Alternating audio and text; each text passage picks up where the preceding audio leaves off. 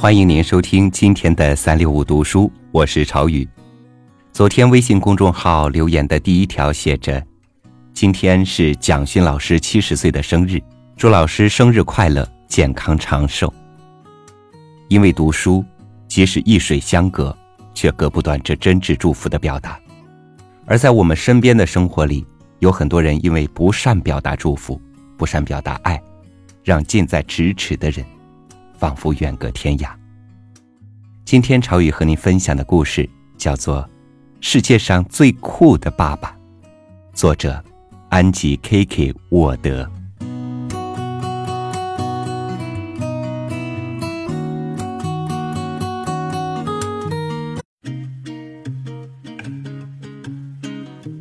当我出生的时候，爸爸已经五十岁了。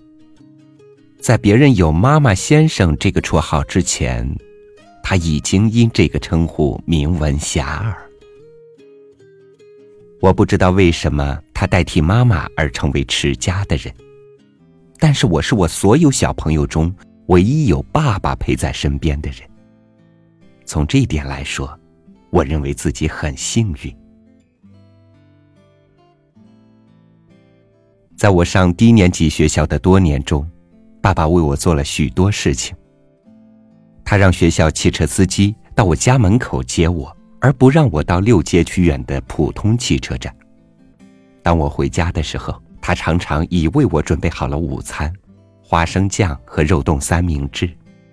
我最喜欢过圣诞节，螺旋形式的三明治周围嵌满绿色的糖块，并被切成树的形状。随着我渐渐长大，我努力想获得独立，我想摆脱掉这些父爱的幼稚的迹象，但是他不打算放弃。我进了高中之后，不能再回家吃午饭了，我便自己带饭。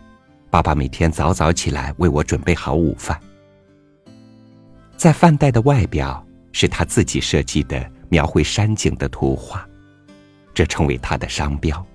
或者一个刻着“爸爸”和“安吉”的心，在饭袋的中央，在里面将有一块印着同一个心或“我爱你”的餐巾。许多次，他写上一个笑话或谜语，他经常有一些可爱的话逗我笑，并让我体会到他爱我。我经常把我的午餐藏起来。这样将没有人看到饭袋或餐巾上的画，但这并没有隐瞒多长时间。一天，我的一个朋友看到餐巾；第二天，我的所有朋友都等着看这块餐巾。他们也模仿这种方法。我想，他们都希望也有人向他们显示那样的爱。我为有这样一位父亲而感到非常自豪。在我以后的几年高中生涯所收藏的那样的餐巾，至今仍大不保留着。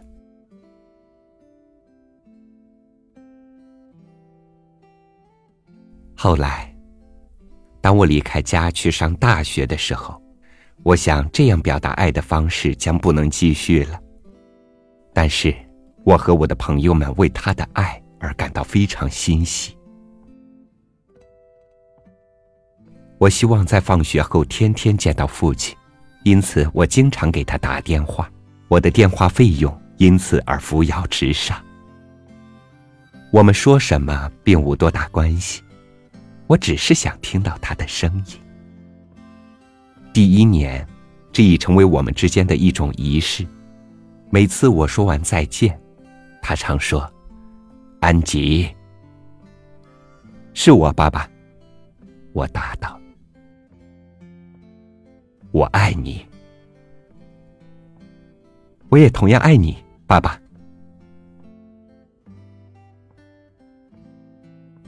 几乎每个星期五，我都收到信。我前面座位上的同学常常知道这是谁来的信。信封上的姓名、地址经常是用蜡笔写的，里面的信经常画上我们家的小狗或猫，并附上他与妈妈的相片。如果我上周末回家的话。还有与朋友们在城镇周围赛跑和把家作为一个小站的描写，还附上他的风景画和一颗写着“爸爸和安吉”的心形题字。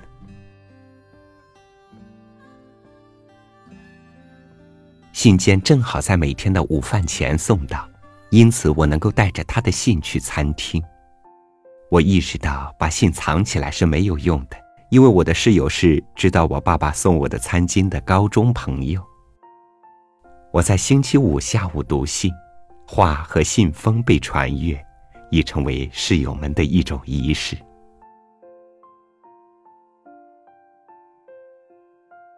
正是在这期间。爸爸患了癌症。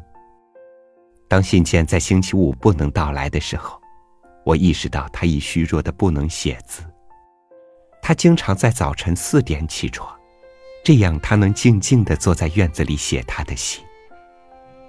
如果他误了星期五的邮寄，信将迟到一两天，但信总会到的。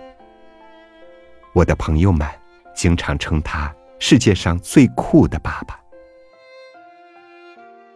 一天，我的朋友们送给他一张卡片，上面签了所有人的名字，并把那个称号赠给他。我确信他教会我们理解一个父亲的爱。如果我的朋友们开始送给他们的孩子餐巾，我一点也不惊奇。他留给他们一个深刻印象，并将激励他们给自己的孩子表达自己的爱。在我的四年大学生活的日日夜夜，信件和电话从不曾间断。我决定回家和他待在一起的时间到了，因为他的病情日益恶化，我已认识到我们共处的时光非常少了。那些天是最难挨的日子，眼看着这个曾经充满年轻活力的人已经枯槁消失，最后。他竟认不出我是谁了，把我喊成他曾多年未见的一个亲戚的名字。我知道，这是由于病魔在作怪。我也爱你，爸爸。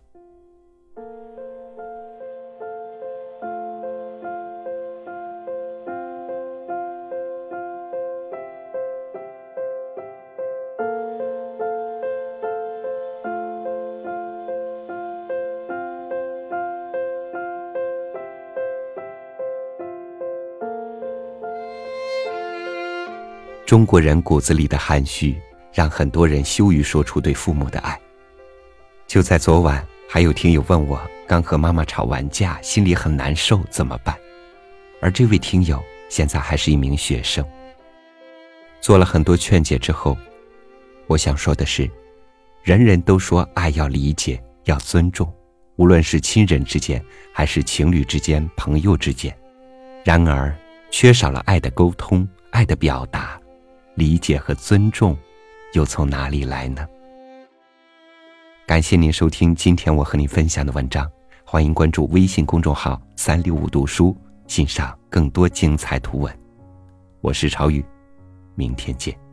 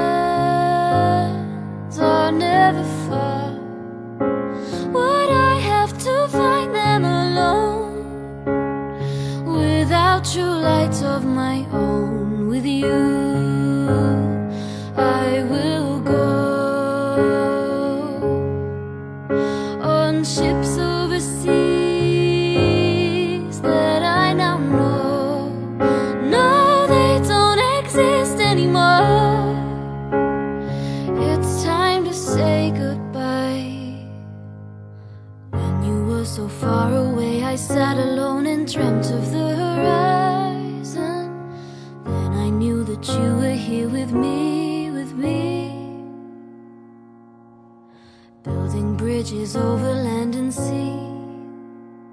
Shine a blinding light for you and me.